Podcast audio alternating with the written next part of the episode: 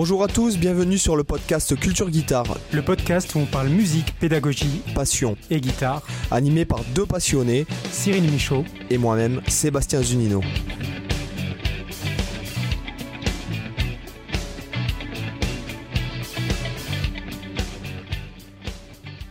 Hola chicos, bienvenidos a todos. ¿Qué tal Cyril? Ouais, la forme? Eh ben, écoute, ça va super bien. Alors pour une fois, je suis pas malade. Putain, doit t'as pas ramené ton nez avec toi, c'est sympa. Et donc aujourd'hui, nous avons le plaisir d'accueillir Marwan Boulaïd. Salut Marwan, comment ça va? Salut. Salut, ça va nickel. Ben, merci pour l'invitation, c'est super cool. Avec plaisir. Alors, est-ce que tu peux te présenter vite fait à l'audience? Voilà. Donc, euh, je m'appelle Marwan Boulaïd, je suis guitariste, euh, plutôt dans un style, on va dire, assez fusion, mais je fais d'autres styles, mais c'est là où artistiquement j'aime bien évoluer dans mes compositions. Ouais. Et euh, ouais, voilà, en gros, c'est ça. Je suis aussi prof de, de guitare, j'ai été prof à l'American School et aussi élève à Berkeley, donc du coup, je faisais les deux en même temps avec le Covid, donc c'était un peu. Euh, à un moment, je devais aller là-bas, à un moment, je restais ici, donc voilà, il y avait ça. Et là, j'ai fini Berkeley, donc je suis donc, en freelance total, on va dire. Donc, tu as, fait, euh, as fait Berkeley pendant 4 ans, puisque le cursus, euh, si je ne m'abuse, c'est ça euh, Je l'ai fait en moins. D'accord. En fait, le, le, le, le, cursus pour moi était assez chaotique à cause du Covid. Donc, pour résumer, si, si, je dois résumer brièvement, j'ai commencé en 2019, en, en automne 2019. Après, j'ai fait un petit peu de, de printemps 2020 mais il y a eu le Covid, donc du coup, en plein milieu, je suis rentré ici j'ai continué en ligne. Donc ça fait que j'ai fait quelques petits semestres en ligne, euh, pas des semestres complets, quoi. Je, choisissais euh, quelques matières et je les faisais en, ligne. Et après, je suis retourné euh, sur place en printemps 2021, donc un an plus tard. Et j'y suis resté juste deux semestres. printemps 2021, euh, non, du coup. Non, non, printemps 2022, carrément. Ouais, printemps 2022 et automne 2022. Ouais, c'est ça. D'accord, ok. Ouais. Et euh, alors, la, première question qui me, qui me, qui me taraude là tout de suite, c'est est-ce que tu as eu Mick Goodrick comme prof? Oui, justement, je l'ai eu euh, au fameux semestre du Covid. Donc, en gros, en printemps 2020, j'ai eu, on va dire, à peu près 4 semaines de cours, à peu près 4 ou 5. 4 semaines, ouais. Donc Quelque chose comme ça. Avec le, fameux Mick Goudry qui a écrit le meilleur livre, on pourrait, on pourrait d'ailleurs, qui est le prof qui a été, euh, on peut le dire, bon pour ceux qui connaissent pas, il a écrit pour moi le meilleur bouquin. Euh, qui d'ailleurs ah, qui, qui, existe en français d'ailleurs euh, qui s'appelle en français ça s'appelle le guitariste en, évolution et en anglais ça s'appelle The Advanced Guitarist et c'est vraiment le meilleur bouquin de guitare qu'on peut trouver on en avait déjà parlé moi j'en ai parlé sur ma chaîne il y a 5 ou 6 ans et euh, je, on en avait déjà parlé dans le podcast. Et euh, la question qui, voilà, qui me brûle un peu les lèvres, c'est comment, euh, comment il t'a fait bosser? Qu'est-ce qui t'a fait bosser? Comment il était d'un point de vue... J'imagine qu'il est un peu blasé. J'ai un pote à moi qui avait fait Berkeley. Il m'avait dit qu'il était quand même un peu blasé parce que bon, le gars était assez âgé. D'ailleurs, il est décédé il y a peu, il y a moins d'un mois, il me semble. Donc, comment il t'a fait bosser? Comment, comment étaient les cours avec lui? Alors, comme tu l'as dit, justement, euh, c'est. Euh, moi, je l'ai eu vraiment à la toute fin de sa carrière de prof. Parce que vraiment, littéralement, le dernier jour où je suis allé euh, en cours, enfin, du coup, j'y suis pas allé parce que c'était le jour où l'école se fermait à cause du Covid. J'y vais et en fait, lui sortait de, la, de, sa pièce et, et m'a dit en gros que l'école est fermée pour, euh, pour très longtemps et euh, voilà, ciao quoi. Et donc du coup le gars il prenait sa, sa retraite vraiment ce jour-là. Donc moi je l'ai eu à la toute fin de sa carrière de prof et en fait euh, il faut savoir que j'avais des cours d'une demi-heure. D'accord. Et sur ces d'une demi-heure là, du coup on était, on j'avais plusieurs potes qui faisaient aussi les, les, qui prenaient aussi cours avec Mick Goodrick en même temps que moi. Et en fait, on avait à peu près les mêmes choses, c'est-à-dire que ça, ça tournait autour de deux choses. La première, ça peut paraître un peu, euh, un peu étrange, c'est de dessiner quelque chose à l'envers tous les jours pendant une semaine et lui montrer au début du cours. Donc, c'est-à-dire que on prenait n'importe quoi, c'est-à-dire une photo de, de quelqu'un qu'on aime bien, de notre famille ou un n'importe quoi, notre guitare. Et en fait, on mettait à l'envers et on dessinait à l'envers. Et ensuite, chaque jour. Et ensuite, on lui ramène au début de chaque cours et il les regarde. Et ensuite, euh, et ensuite on peut commencer le cours plus musical. Et en fait, il faisait ça pour. Euh, travail du cerveau droit, cerveau gauche? Ouais, exactement, c'est ça. Ouais. Ah, c'est ce que faisait Leonardo. C'est ce que faisait Leonardo da Vinci aussi. On peut le lire. Euh, dans, alors, je sais plus parce que j'avais lu pas mal de bouquins sur lui. Euh, mais il faut savoir que ces mecs-là, euh, c'est donc parce qu'on peut le dire, je pense qu'on peut dire que Mick Goodrick, c'est un génie de la pédagogie guitaristique. je pense que tu, tu vas valider. Ah, clairement. voilà, il a eu. Bon, Metheny, quand tu lis, tu sais, le pavé, la, la biographie de Metheny, je sais pas si tu l'as déjà lu, où il a, tu sais, il a la guitare qui lui sert de syntaxe. Euh, d'ailleurs, c'est traduit en français. Je l'ai lu il y a très très longtemps, il y a peut-être 25 euh, ans de ça. Et je me souviens qu'il y a toute une partie dans, sa biographie où il parlait de ses cours avec Mick Goodrick. Et en fait, bon, il faut savoir qu'il a néanmoins, voilà, il a eu Pat Metheny en, élève, mais ils sont, ils sont surtout devenus amis parce qu'ils sont partis ensemble en tournée avec euh, Gary Burton. et que c'est plus ou moins comme ça. Et avant ça, ils ont fait des duos. Ouais, voilà, c'est ça. Des duos dans Boston et ensuite euh, Gary Burton, ouais, exactement. enfin, oui, tu, tu, de toute façon. Et, euh, et, en fait, euh, donc c'est, tu, bon, tu le vois dans, dans, le, dans le guitariste en évolution, dans le bouquin, euh, bon, alors je tiens à le dire à l'audience, euh, c'est si vous achetez ce bouquin, vous n'allez pas trouver le plan magique sur l'accord euh, demi-diminué dans le 2-5-1 avec substitution tritonique ou emprunt au mineur ou peu importe. C'est un bouquin qui, uniquement, qui rassemble uniquement des concepts en fait. Donc des concepts de travail par rapport au, voicing, au voice leading, par rapport euh, à la technique instrumentale, etc. Mais c'est juste un bouquin euh, de, voilà, de concepts. Il y a très peu de notes écrites dedans. Il n'y a pas de plan, il n'y a pas de tableau de gamme, euh, tout ça. Quoi. Voilà, c'est, de la méthodologie, des choses. C'est de la méthodologie pure. Et, et, en fait, tu peux le lire plusieurs fois dans ta vie. Euh, tu sais, comme par exemple, si tu, vas lire, je sais pas moi, tu vas lire un classique de la littérature, selon les périodes dans lesquelles tu le lis de ta vie, tu le perçois pas de la même façon. Et là, c'est pareil. Il y a toujours un truc à retenir. Enfin, ce mec-là, c'est vraiment. Euh, voilà, il a eu Mike Stern, euh, Petrucci, il a eu les Schofield, Abercrombie, tous ces mecs-là qui sont hyper connus aujourd'hui. Enfin, il n'y a pas un mec qui n'est pas passé à Berkeley qui n'a pas été entre ses mains. Et donc, tu tu vois le, truc, en fait, et je trouve ça tellement logique à la fin d'une carrière brillante comme ça que tu fasses travailler tes élèves de cette façon-là. C'est, je trouve, c'est du génie, quoi. Ouais. Voilà. Ouais, carrément. Et Da Vinci faisait ça. Donc Da Vinci faisait pas la même chose. Lui, s'entraînait à écrire. Alors, il faisait, oui, c'est le même principe. Il s'entraînait à écrire euh, en miroir, en fait, et de l'autre main, parce qu'il était gaucher, le mec. Et donc, il mm. s'entraînait à écrire en miroir de la main droite pour en fait travailler justement le. le... Alors déjà, c'était pour coder euh, certains de ses écrits parce que c'était euh, à l'époque c'était euh, on va dire profane quoi tu vois. Et, et en même temps ça lui faisait travailler le cerveau droit quoi tu vois. C'est le cerveau enfin le cerveau gauche cerveau droit tu vois. Enfin bon bref voilà hmm. parenthèse vachement intéressant. Et donc niveau concept guitaristique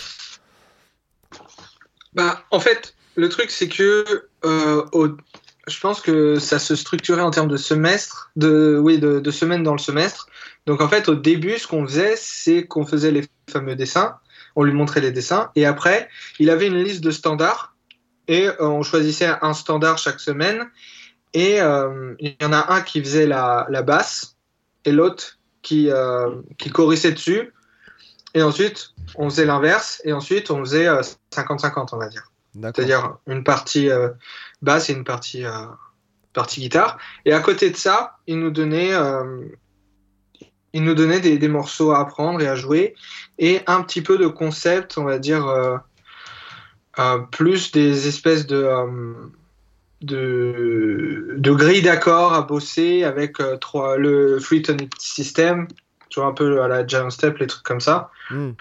Mais ça s'est arrêté là, en fait, parce que du coup, j'ai pas eu beaucoup de, de, cours avec lui, et d'après mes, mes, mes, autres potes, on avait à peu près les mêmes morceaux et les mêmes trucs, donc on n'est pas rentré dans des dans des concepts. Euh, dans, des concepts, par exemple, qu'il y a sur le, bouquin, par exemple. On l'a pas trop fait. Par contre, on l'a, ce genre de choses-là, je l'ai fait sans Mick Goodrick à Berkeley, vu qu'à Berkeley, dans tout le cursus, tu as ce qu'on appelle la proficiency. Et c'est en gros le, une liste de, de gammes de d'accords à apprendre et à jouer, etc. Et dans, dans cette proficiency, il y a les fameux cycles d'accords. Par exemple, le fait de bouger, ensuite, tu, tu, vois ce que je veux dire.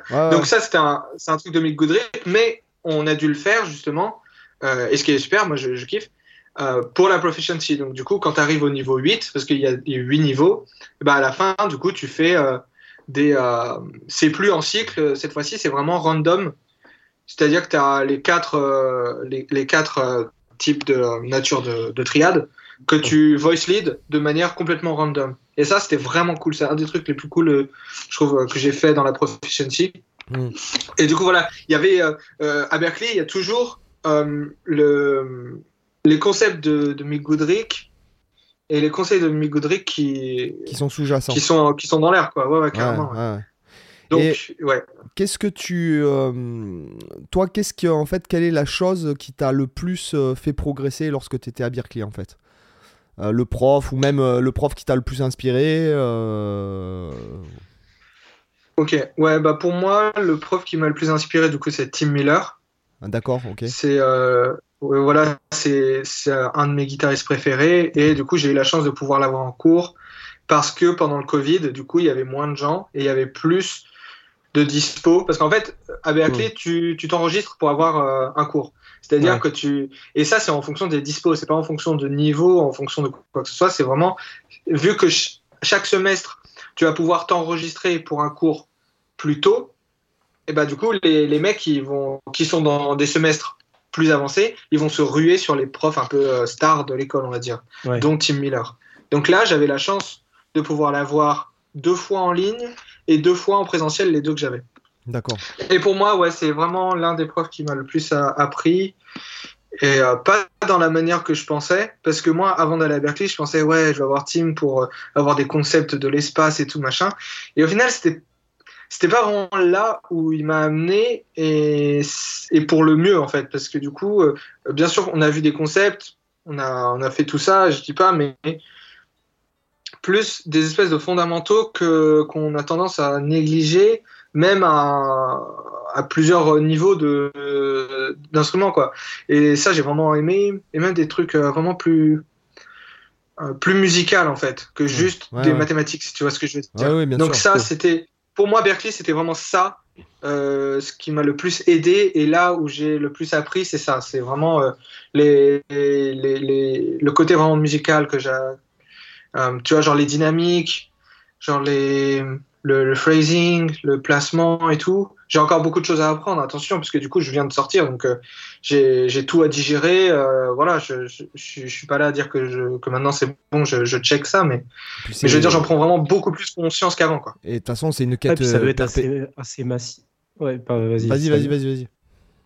Je disais, ça doit être à chaque fois que tu fais des, écoles de ce type-là, prestigieux comme ça, ça te fait une masse, une masse de choses à, ingurgiter, notamment le, fait que tu que des profs exceptionnels. En fait, c'est des profs ouais, qui, euh, moi j'ai déjà pu avoir ça dans d'autres contextes, c'était des cours privés, mais quand tu prends des, c'est vrai quand tu prends des cours avec des profs qui ont, qui ont des niveaux phénoménaux, qui sont des, des euh, qui ont des carrières, etc.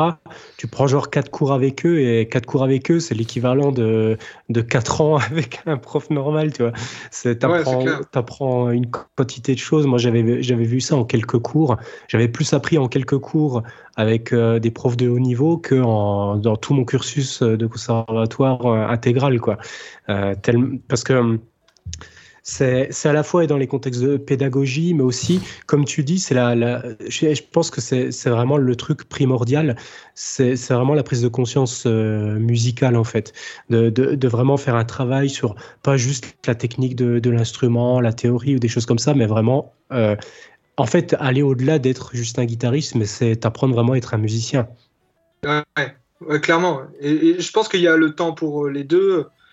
Parce que c'est vrai que du coup, avant d'aller à Berkeley, j'étais à l'American School et, là, du coup, j'ai vraiment mangé des trucs de théorie, euh, un peu technique si on veut. Je sais pas trop où ranger euh, les trucs techniques en vrai, parce que si technique c'est de faire du sweep, du machin et tout, bon, là, on...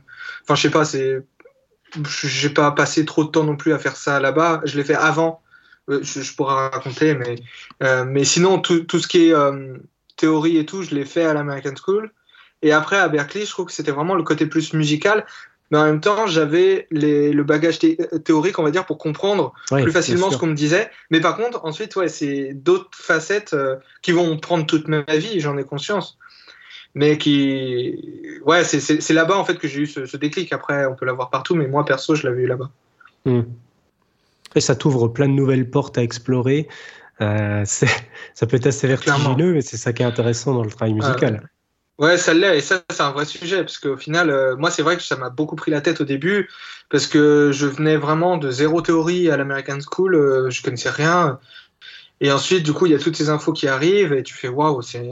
Je vais jamais réussir à tout retenir et tout. Et, ouais. et au final, ouais, c'est vraiment, vraiment, vraiment un chemin. Hein. Enfin, pour moi, ça a été, ça continue un peu à être euh, vertigineux, quoi.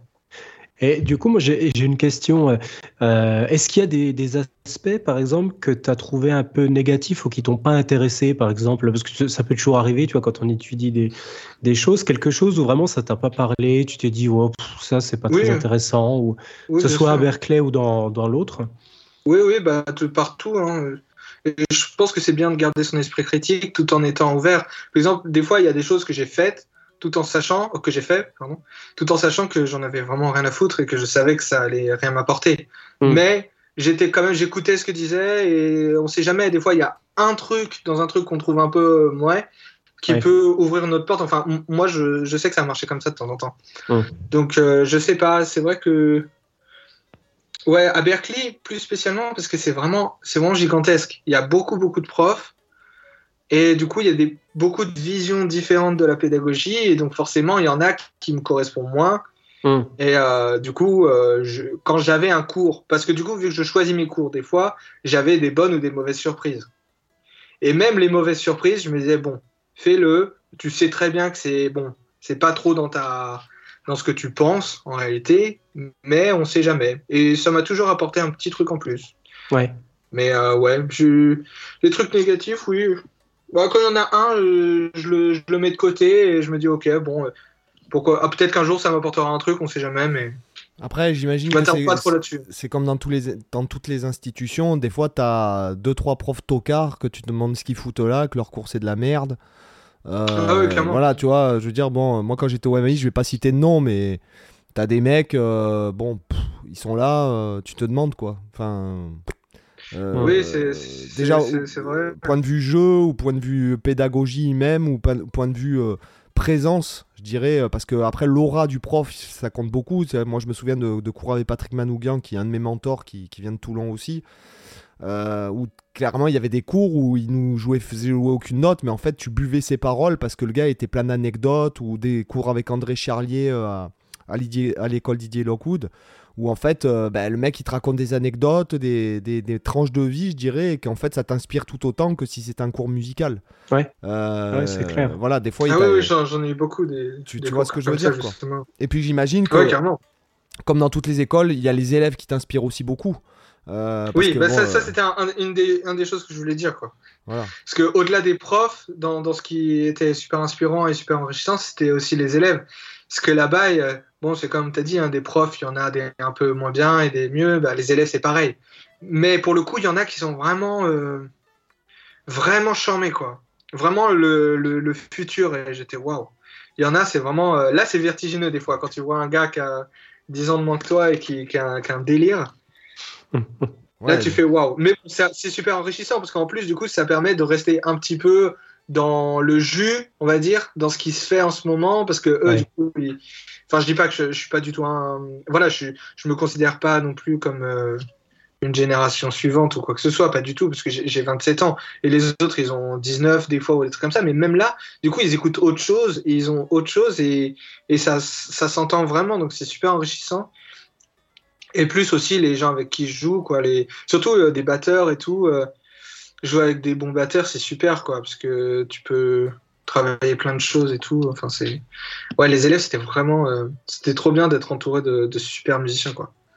Et du coup, tu t'es, tu t'es fait un, réseau là-bas? Parce que c'est vrai qu'il y a aussi, comme tu dis, l'intérêt, euh, c'est pas que les profs, mais aussi les étudiants autour. Parce que du coup, tu peux tisser des liens, faire des collabs avec d'autres musiciens. Et peut-être dans, après, dans, dans, la carrière, tu peux avoir euh, l'envie de rejouer avec un tel que tu as connu là-bas, etc. Est-ce que tu as lié des, des, liens justement musicaux comme ça? Oui, oui, j'en, j'en ai lié. Ensuite, le problème, c'est que j'ai fait quasiment la moitié de mon cursus en ligne. Donc là, fatalement, c'était c'était beaucoup plus dur. Donc, euh, oui. donc bon, j'ai fait ce que j'ai pu, je veux dire, parce que ça, c'était un des trucs euh, au début qui était vraiment euh, un peu stressant, parce que je me disais, il faut absolument que je fasse du, du networking, il faut absolument que, que j'ai un réseau énorme.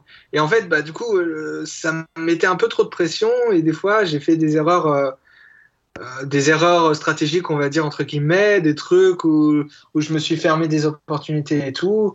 Donc moi, ça m'a un peu euh, voilà, fait fumer le cerveau au début. Et après, quand j'y suis retourné, là, j'ai pu faire beaucoup plus de connexions et c'était plus sain et c'était plus... Euh, tout se passait de manière plus fluide et logique, on va dire. Les deux, les, les, deux semestres que j'ai fait là dernièrement. Le premier, je vais, ouais, il était... C'était un peu dur de trouver sa place et même, ça, il y avait beaucoup de remises en question. Mais après, quand j'y suis retourné, euh, c'était vraiment super quoi. J'ai joué des, avec des, des, super musiciens, euh, même euh, du coup j'ai joué pas mal mes compos et tout. j'ai vraiment vraiment kiffé. Et d'un point de vue, tu comptes tu comptes t'expatrier là-bas, enfin te t'immigrer plutôt, je dirais. Alors du coup ça, ça, ça, rejoint le côté réseau parce que vu que j'ai fait on va dire deux autres semestres en là-bas à Boston. Du coup, euh, après le diplôme, il y a un, an de permis de travail. Donc en gros, là, je suis en train de... Euh, mon, application est en train d'être euh, d'être validée pour justement faire ça à partir de mi-février-mars. Et donc du coup, je vais aller, je vais y retourner pendant un an. Le plan, c'est de commencer un peu à Boston et après aller à LA. Euh, euh, continuer un peu à Boston histoire de continuer d'avoir euh, le réseau que j'ai commencé à, monter et pouvoir aussi enregistrer un, album si tout se passe bien. Et, et, aussi, pourquoi pas, bosser pour Berkeley également. Ça, d'après ce que j'ai compris, ils le font beaucoup, quoi, de faire bosser des, des anciens élèves. Hein. Ouais, carrément, ouais. Donc ça, ça c'est pas mal, surtout parce que le, durant l'OPT, il faut beaucoup travailler, surtout si après on espère un artiste visa. Euh, ça, pour le coup, je verrai comment ça se passe. Je vais, tout faire pour, mais on verra comment ça se passe. Parce que euh, voilà, retourner en France, c'est bien aussi pour moi. Donc, euh, donc là, pour l'instant, je me surtout un an. Là, tu es sur Paris on verra. Là, tu es sur Paris Je suis proche de Paris, mais je suis pas dans Paris. D'accord. Ouais. donc, ouais, c'est ça, en gros, retourner pendant un an. D'abord à Boston et après à LA et voir comment, comment ça se passe. J'ai quelques contacts. Euh, et on verra quoi. En gros, euh, ouais, en gros c'est ça. Et du coup, par rapport, à ton, par rapport à ton album, là, tu parlais que tu voulais enregistrer euh, un album. Qu'est-ce que tu te diriges vers quoi? Que ce, serait intéressant de voir. tu nous expliques un petit peu comment, as, comment tu penses le truc, comment comment tu as structuré l'album, un peu les idées musicales que que tu as sur tes différentes euh, compos, comment en gros un peu ta démarche, comment tu, organises ça?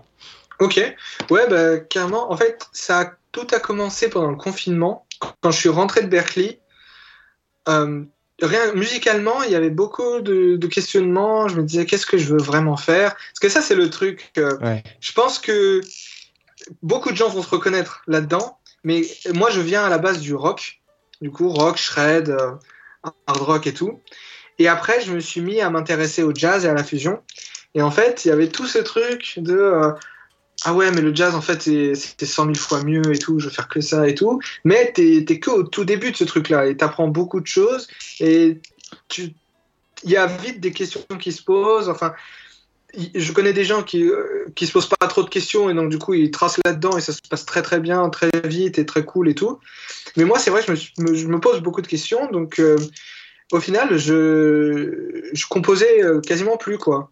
Et du coup, c'était un, je me disais, putain, c'est dommage, euh, j'apprends pas mal de trucs, je suis en train de digérer euh, ces trucs-là, mais ce que je compose, je n'aime pas du tout comment ça sonne, quoi. Parce que ça sonnait un peu trop, vraiment, on va dire, devoir d'harmonie. un peu académique, quoi.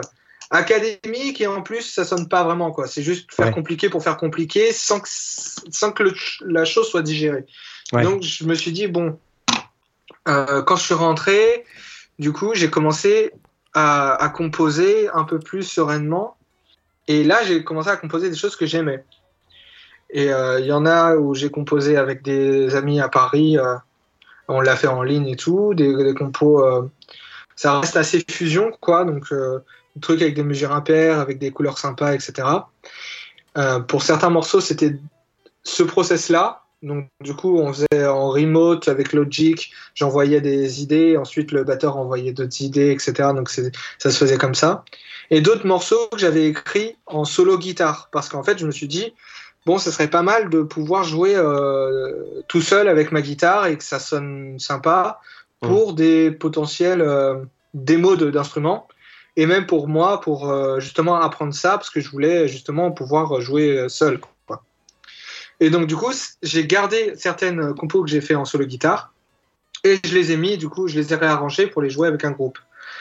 Donc, du coup, ensuite, quand je suis retourné à Berkeley en 2022, en janvier 2022, là, j'ai commencé, du coup, à jouer ces compos avec, euh, avec un, batteur et un bassiste. Et euh, c'était super cool. Et après, là, euh, au semestre d'automne 2022, on a commencé à jouer ça avec un clavier. Et là, c'était encore mieux, parce que du coup, on pouvait. Euh, des fois, ils jouaient vraiment strictement les mêmes voicings que moi quand c'était les. Euh, les thèmes les, des compos. Bah, en fait, quand c'était mes compos que j'avais écrits en solo guitare, du coup, j'avais écrit vraiment les, les accords avec très spécifiquement pour avoir. un peu comme ce que fait Tim. Tim Miller. C'est-à-dire qu'il va vraiment écrire des pièces de guitare, on va dire, qui va ensuite jouer euh, avec son groupe. Et le clavier va faire exactement les mêmes voicings, pour, hmm. comme si c'était deux guitaristes qui jouaient, mais là, ça offre une texture différente. Donc ça, c'était cool, on a fait ça. Et des, et des moments euh, sur les autres morceaux où moi, je suis plus en, on va dire, avec une mélodie, euh, avec un son un peu lead, un peu fusion. là, c'est lui qui faisait les accords du coup derrière pour faire en sorte que ça sonne plus gros que, que si je jouais tout seul en trio. Donc euh, voilà, en gros, ça, s'oriente vers là. Et, euh, et je, pense enregistrer à peu près 5 morceaux. J'en ai un peu plus, mais j'aimerais vraiment me concentrer sur ceux que j'aime le plus hmm. pour l'instant. Donc, ouais. Euh, quelles sont tes grandes influences dans la guitare fusion? Alors, bah, les classiques Alan Holsworth, Scott Anderson, Oznoy. Osnoy, euh, maintenant. Osnoy, je, me suis fait. Euh, euh, je me suis fait sa discographie il n'y a pas si longtemps, quoi. Il y a vraiment des trucs qui tuent. Hein. Surtout le travail du son ah, et des effets, c'est monstrueux, quoi. C'est monstrueux et son, son, time feel, il est incroyable. Enfin, c'est vraiment, vraiment un grand. Et évidemment, il va donner des cours à Berkeley pile quand moi je, termine. Il, il, va en donner là. il va être prof à Berkeley le prochain semestre. Alors que le mec, il faisait le métier, euh, je crois qu'il faisait, c'était un guitariste de, euh, il faisait le métier quoi, c'est-à-dire il faisait, je crois qu'il faisait des vedettes, euh, des, des, soirées privées, des plateaux télé en Israël, et il s'est pointé juste à New York comme ça quoi, avec ses valises. c'est un peu, il y a un peu une histoire. Ah ouais, mais c'est intéressant. Ouais, clairement. Et dans les dans les nouveaux guitaristes, enfin les nouveaux guitaristes, on va dire la nouvelle génération fusion, il y a Nierfelder que j'aime beaucoup. Ah, j'adore. Ouais, chant, mais vraiment énorme. Genre, euh, j'ai l'impression qu'il est en train de, de mettre la strat au devant de la scène euh, jazz fusion. Euh, vraiment, enfin, je vois pas mal de, mecs, même d'étudiants et de mecs qui jouent, des, guitaristes qui jouaient pas forcément sur strat, se mettre à la strat. Et je pense qu'il est pas pour rien en vrai parce que, bah, parce que ça, ça sonne vraiment charmé quoi. Et euh, d'ailleurs, il y a, y a, son live at Smalls là avec euh, comment il s'appelle euh, Je me souviens plus. Night Net. je me souviens plus le batteur Nat quelque chose. Nate Smith. Ah ouais, Nate Smith et il joue avec aussi comment il s'appelle le clavier hyper connu là. Enfin, je l'ai dans plusieurs albums. je sais plus, enfin bon, Live at Smalls, vous pouvez le regarder. Il y a aussi un buff où il joue avec Adam Rogers, où il déchire le, le Redorien. Putain, vous pouvez écouter ah cette vidéo. Il joue fort, en plus il y a deux batteurs et tout, donc Nate, dont Nate Smith. Euh, ouais, et t'aimes bien tout ce qui est euh, jazz new-yorkais, genre euh, Gilad Oui, bien sûr, oui. Ouais, voilà. Gilad. Ouais, bah, j'allais dire après, ouais, Gilad, Jonathan Kreisberg, Kurt Rosenwinkel. Et j'aime aussi, du coup, le, j'aime beaucoup, beaucoup Scott Anderson. C'est-à-dire que j'ai. Ouais, voilà, c'est-à-dire j'aime les deux côtés, les, les, trucs plus jazz, même si ça reste moderne, hein, c'est pas non plus trad de fou.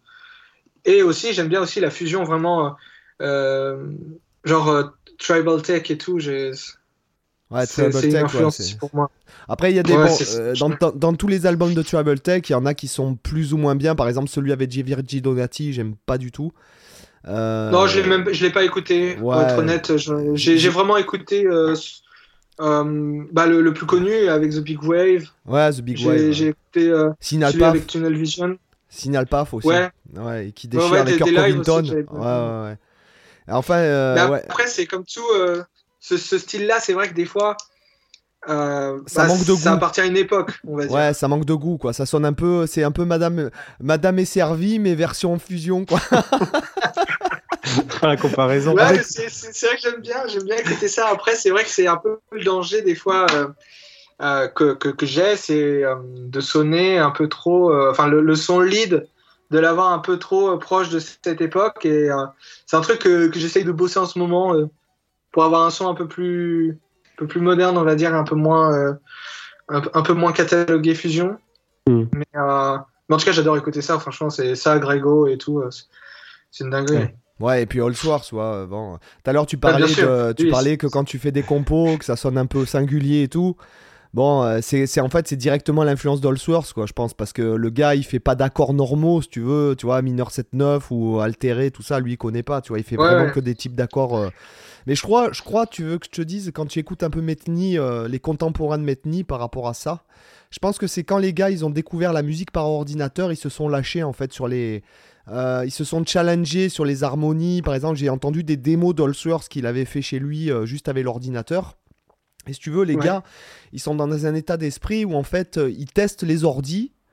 Et en fait, ils, ils font de la musique par ordinateur pur et après, ils la jouent. Et en fait, ça donne, euh, ça donne vraiment une couleur, sachant que bon, bah, la couleur d'Allsworth, euh, elle vient aussi du fait que le gars, il a bossé peut-être euh, un tiers du temps qu'il a passé sur un manche, c'était le manche d'une syntaxe. Mm. Et en fait, ça, ça, a directement influencé aussi son phrasé, tu vois, tu, tu le sens dans, même notamment avec cette, cette, histoire de Hammer from Nowhere, tu vois. Et mm. enfin bon, bref, en tout cas, ouais, voilà, bon, bah, on a les mêmes référentiels, quoi, clairement. Euh, ouais, euh, ouais, Alan Allsworth, c'est, enfin, c'est, c'est incroyable, quoi. Enfin, je veux ah dire, à chaque, je, je, me, je, me, souviens avoir écouté au, au, début de, de quand j'écoutais un peu, quand j'ai commencé à écouter du jazz et de la fusion, et j'aimais, mais c'est vrai que je, je me disais, waouh, putain, c'est vraiment impressionnant, le mec, techniquement, il est super chaud, harmoniquement, c'est super chaud. Mais en fait, là, du coup, plus j'écoute, plus en fait c'est méga mélodique et ah oui. c'est juste incroyable quoi. Ah ouais non mais c'est monstrueux. C'est vrai que d'un côté je comprends les gens qui disent parce qu'il y en a plein faut, qui disent que c'est juste euh, des trucs super denses et que ça ça fait que shredder que c'est trop trop trop. Ça c'est peut-être au premier abord ça peut sentir comme ça mais pour moi plus t'écoutes ça plus t'écoutes d'autres trucs après tu fais mais c'est bah, déjà, déjà déjà quand t'entends T'entends Interstellar Space de Coltrane, déjà tu dis ouais d'accord, je comprends ce qu'il a écouté. Si tu veux, il y a, bah y a, et je vais te dire un truc, il y a pas si longtemps j'ai relevé, tu sais le la grille et le solo de de Sixteen Men of Tain. Oui, moi euh, aussi. Voilà, tu vois. Et en fait, le truc, c'est que tu te rends compte quand t'écris. Bon, je l'ai posé sur papier parce que je voulais en faire une, une vidéo pédagogique, quoi, tu vois. Le labyrinthe, là. Euh, le, le, truc sur trois étages, euh, enfin, ouais, c'est ça. quatre étages. Ouais, c'est ça, trois étages. En fait, c'est euh, c'est des accords, une alternance entre des trucs qui font par demi-ton, entre dorien mineur mélodique, et ça par tierce mineure, et après par carte, donc les étages dont tu parles, c'est par carte, et il y a un interlude qui se déplace. De vamp. Voilà, c'est ça. Il y, a une vamp en interlude. Voilà, c'est ça. il y, a... y, a un moyen de, de le simplifier un peu. Euh, par exemple, enfin simplifier non, mais je veux dire euh, la relation entre les deux accords, le dorien et le mineur mélodique, avec en utilisant sur le l'altérer et ça devient deux accords super proches et ça permet de mieux transitionner dans les trucs. je sais pas si t'avais si avais essayé ça. Bah, en fait, non, c'est pas ça. C'est que lui, quand tu, quand tu transcris, par exemple, la grille, ça fait, euh, je sais plus de mémoire, ça fait Ré bémol, basse de Do bémol, mi basse de do, fa dièse basse de mi, la basse de fa, si basse de la, ré basse de si bémol, fa basse de mi bémol, etc. Et en fait, lui, c'est son système, c'est-à-dire que lui, il pense en dérivation et qu'en fait, sur euh, ré bémol basse de do bémol, il va penser euh, la bémol dorien. Euh, sur Mi basse de Do, il va penser La mineur mélodique. Sur Fa dièse basse de Mi, il va penser Do dièse dorien. Sur La basse de Fa, il va penser Ré mineur mélodique, etc. etc. Et ça bouge par tierce mineure. Et après, tu as les vamps. Tu as un vamp qui fait Ré bémol mineur majeur 7. Euh, tu as un vamp qui fait. Euh, putain, je sais plus combien. Parce que les vamps, ils sont pas aux mêmes endroits à chaque fois.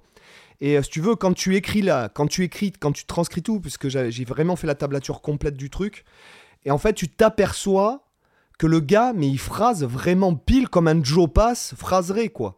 Euh, ah alors que, quand tu te dis ton oreille, arrives, euh, tu te dis, bon, il module, forcément il module, mais tu n'arrives pas trop à, identifier le truc d'oreille comme ça de base. Et quand tu transcris le truc, tu t'aperçois. En fait, non, il, il fait pas de switch euh, de, de petites de petites passes. Il phrase vraiment chaque accord comme il doit être phrasé, en fait. Si tu veux, il y, a vraiment, enfin, il y a un génie du phrasing et quand tu, et justement, ce dont tu te rends pas compte au début, et c'est pour ça que plus tu avances dans, je pense, dans ton apprentissage, enfin, dans je parle dans l'absolu, hein, pas toi, mais quand on, avance dans l'apprentissage et qu'on on commence à se rendre compte de certaines choses, tu te dis, mais putain, mais le phrasing du gars, c'est un truc de. Il n'y a pas une phrase qui lose, ni en live, ni jamais. Il n'y a pas une phrase qui est pas en place, il n'y a pas une phrase qui lose, qui finit pas bien, il n'y a pas une phrase qui démarre pas bien, il n'y a pas un pain. Euh, même, euh, même tu peux écouter des lives pirates, notamment euh, il y a des lives qui sont absolument. si ça t'intéresse, je t'enverrai une playlist que j'ai fait où j'ai réuni tous les lives pirates de Alan. Mais, y a mais comparé à l'album, mais c'est l'apocalypse des fois. C'est monstrueux.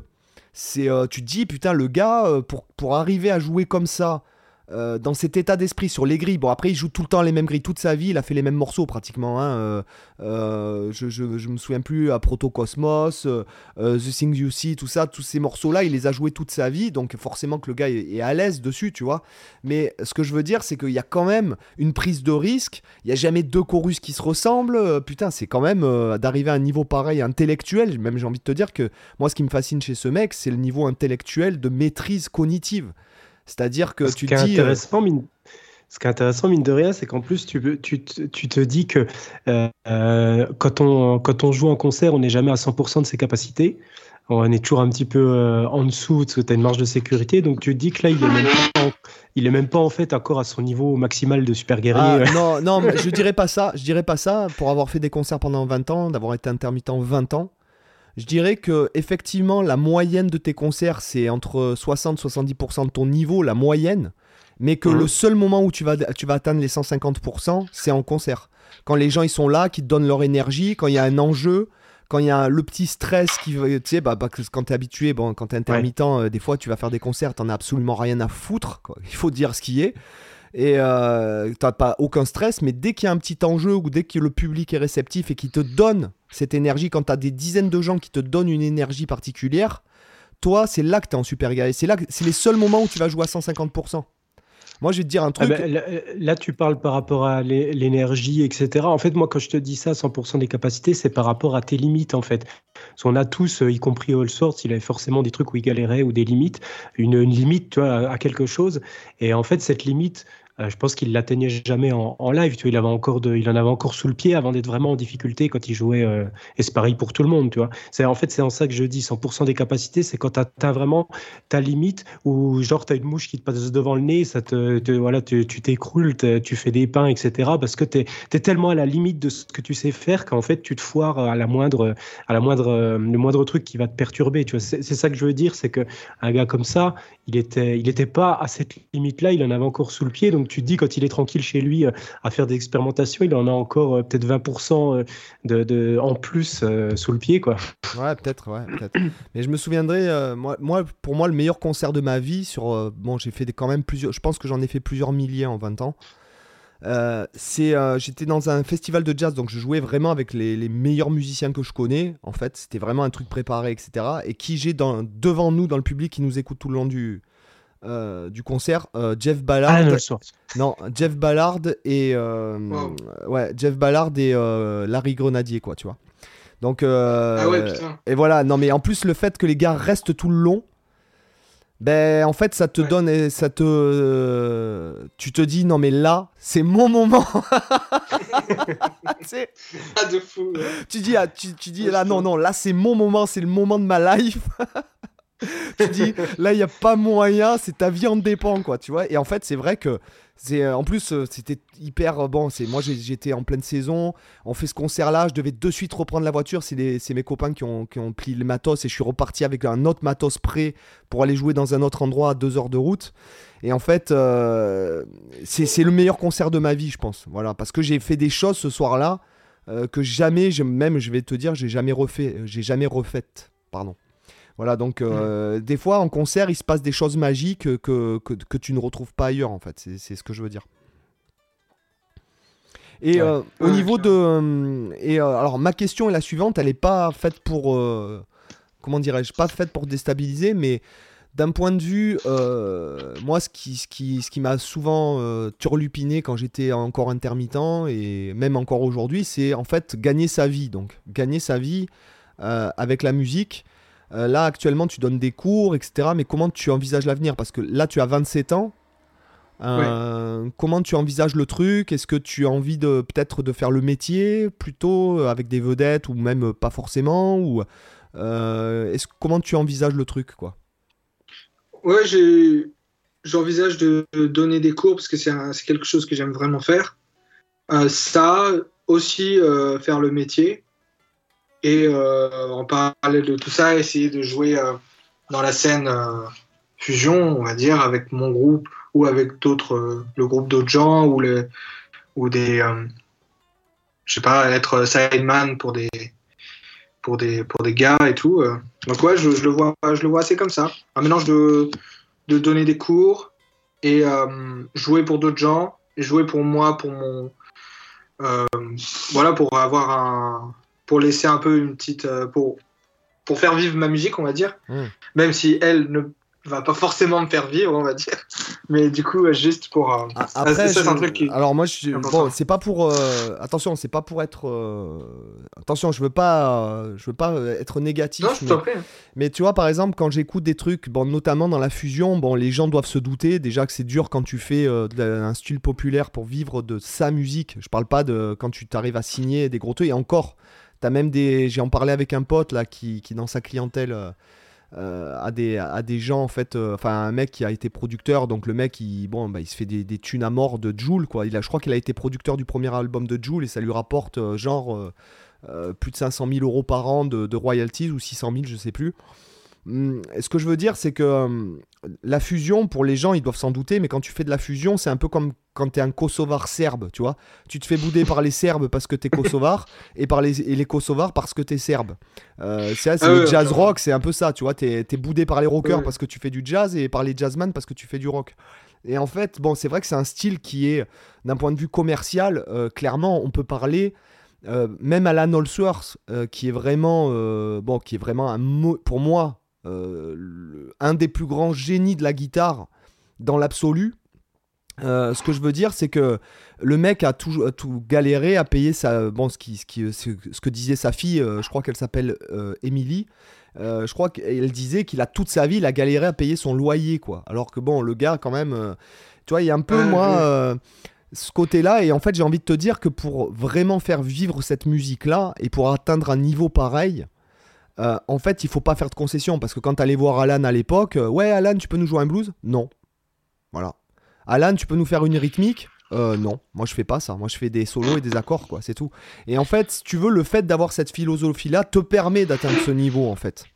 Oui, après, en, termes de niveau, ça, moi je parlais plus de, de juste faire les compos que j'ai les enregistrer et ensuite m'en servir, on va dire, de portfolio ou, ou, de carte de visite ou même pour, euh, pour mes réseaux, juste pour avoir, euh, voilà, pour, pour sortir des morceaux que j'ai, quoi. Pas forcément pour faire euh, un, business plan dessus, pour essayer d'en vivre d'une musique qui est plus que de niche, tu vois, c'est ah comme tu dis.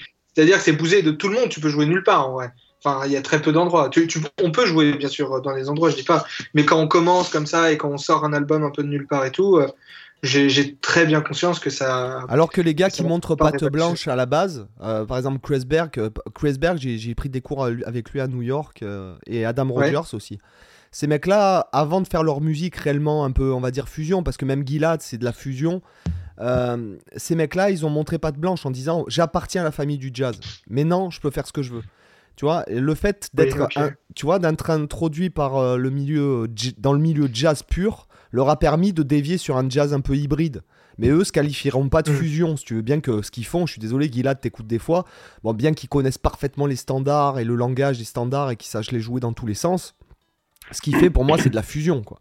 Euh, tu vois, même Kurt Rosenwinkel ou euh, comment il s'appelle celui qui a une guitare Marton et Marton, et je crois que c'est une marque italienne euh, américaine.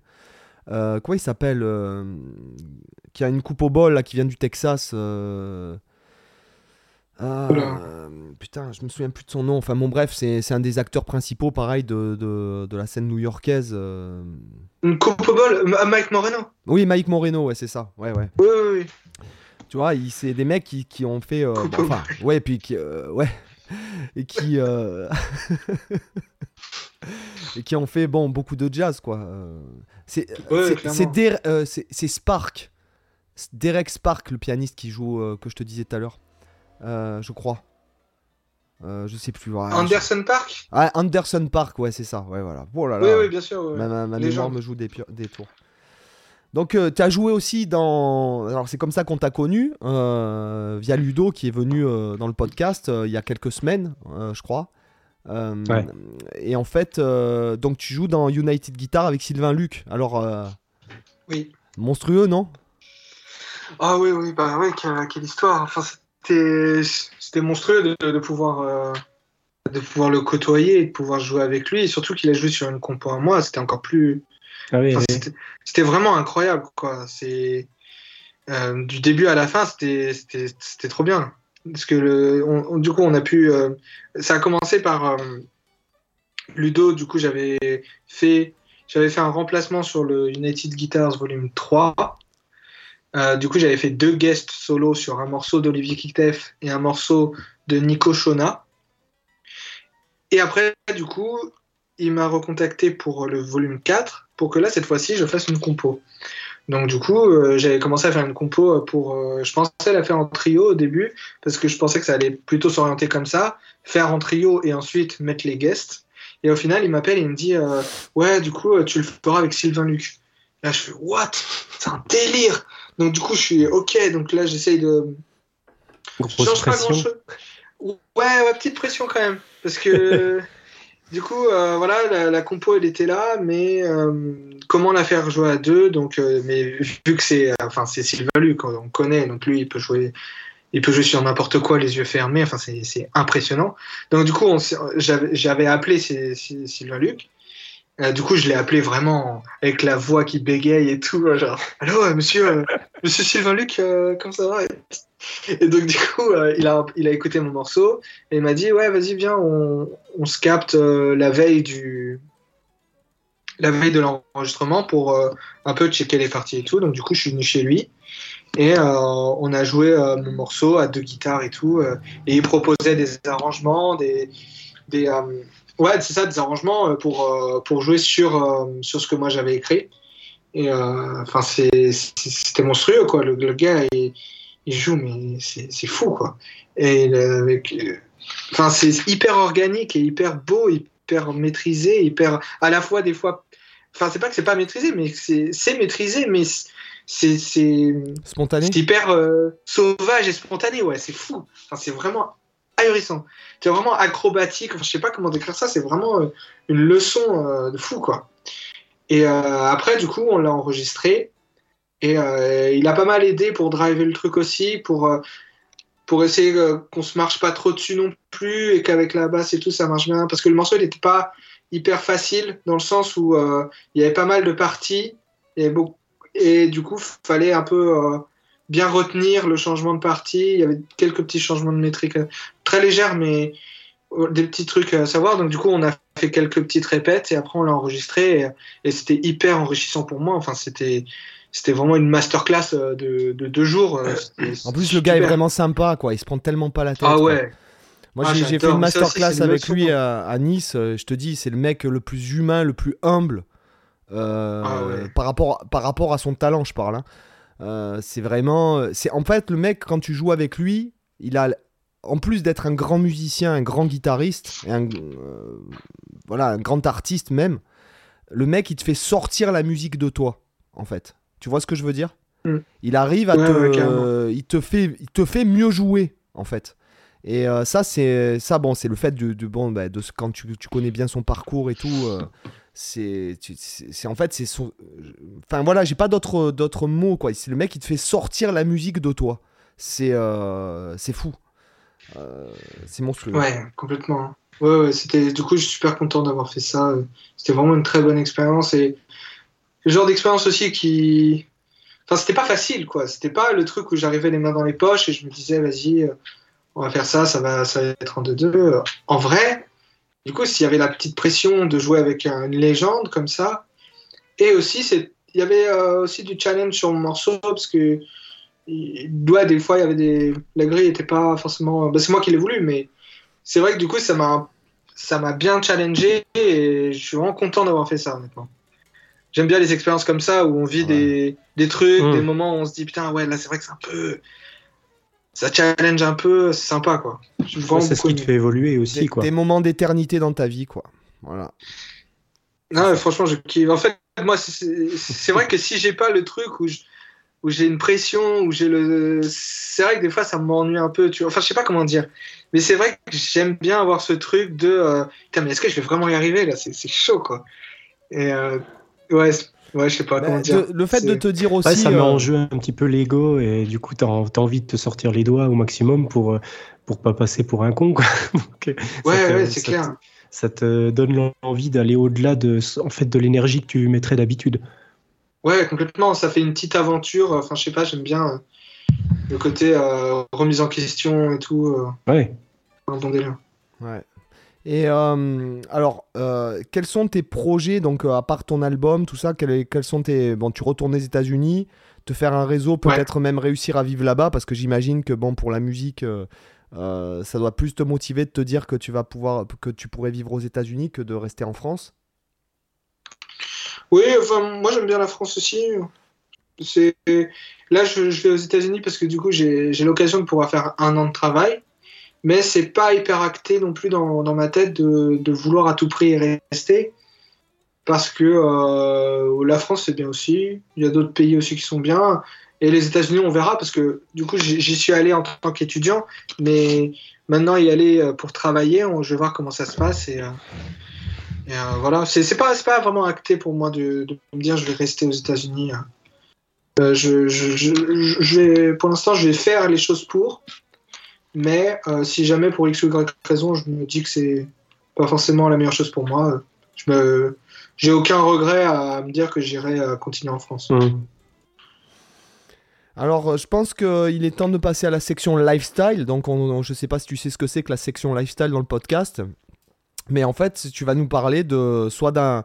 Tu peux nous parler de ce que tu veux, un truc qui t'a inspiré, un tableau, un livre, euh, un CD, un album, un mec, un moment particulier, une anecdote, ou même si tu as envie de parler, euh, euh, je sais pas moi, de la Terre creuse ou des reptiliens, tu peux tout autant le faire si tu en as envie, si tu es passionné par le sujet, si tu es passionné par les pyramides de Gizeh et les symboles mathématiques qui se trouvent à l'intérieur. voilà, c'est à toi. Ok, ok. Euh, là, je t'avoue que. Qu'est-ce. Alors, le fait qu'on te prenne au dépourvu, ça fait partie du truc, quoi. Ça fait partie, oui, je me doute. euh... Ouais, euh, qu'est-ce que je pourrais dire? Je sais pas, ouais, il y a un, espèce de petit concept, ça, je sais pas si ça va rentrer dans, dans la rubrique, mais. Euh, Totalement, de toute façon, c'est libre. C'est en fait un truc parce que je, je, suis je, suis assez stressé on va dire pour jouer tu vois et des fois je me prends trop la tête et je pense trop au regard des gens quand je joue et ça peut me mettre des bâtons dans les roues et tout et en fait à Berkeley j'avais eu un cours où il y a un des profs qui nous a parlé d'un concept en gros c'est de transformer euh, une émotion on va dire négative avec son on va dire, son, son jumeau euh, positif, on va dire. Hmm. Par exemple, le stress, se dire qu'au lieu de se dire qu'on est stressé, se dire qu'on est genre excité pour, euh, pour, la, pour jouer, par exemple. Parce qu'il y a plein de moments où je me sentais vraiment stressé de fou et je me suis dit, oula, là, je suis stressé, je, je sais pas si je vais jouer euh, comme j'aime et tout. Et en fait, j'ai essayé du coup de me dire, vas-y, je vais, je vais transformer le fait que je suis stressé en fait que je suis excité pour jouer. Et en fait, ça a plutôt marché.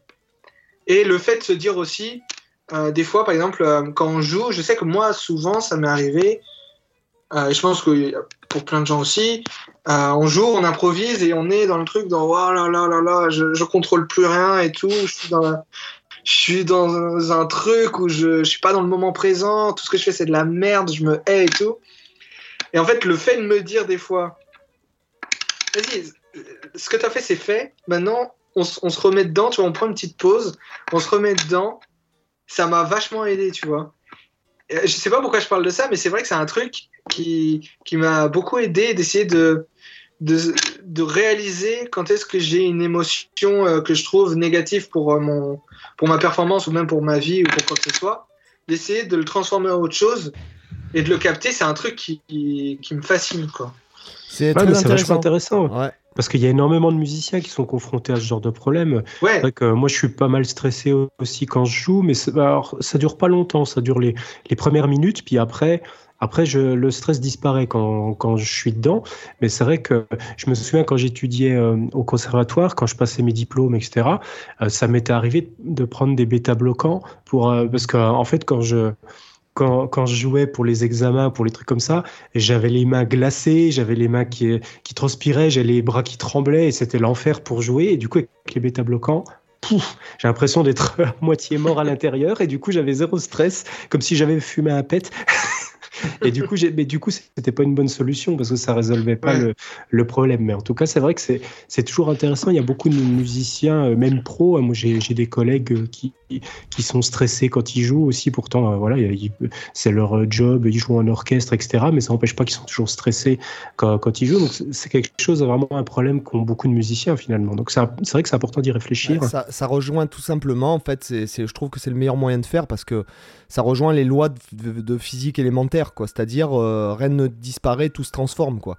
Et le fait de transformer une émotion exacerbée qui pourrait, parce qu'encore une fois, c'est toi qui mets, c'est toi qui mets une étiquette sur l'émotion, parce qu'elle peut être euh, positive pour d'autres. Le stress, euh, carrément. euh, ça peut Carrément. être, euh, tu vois, et le fait de transformer cette émotion-là, en fait, c'est- c'est pas tellement que tu transformes l'émotion, c'est que tu transformes la vision que tu as de l'émotion, en fait.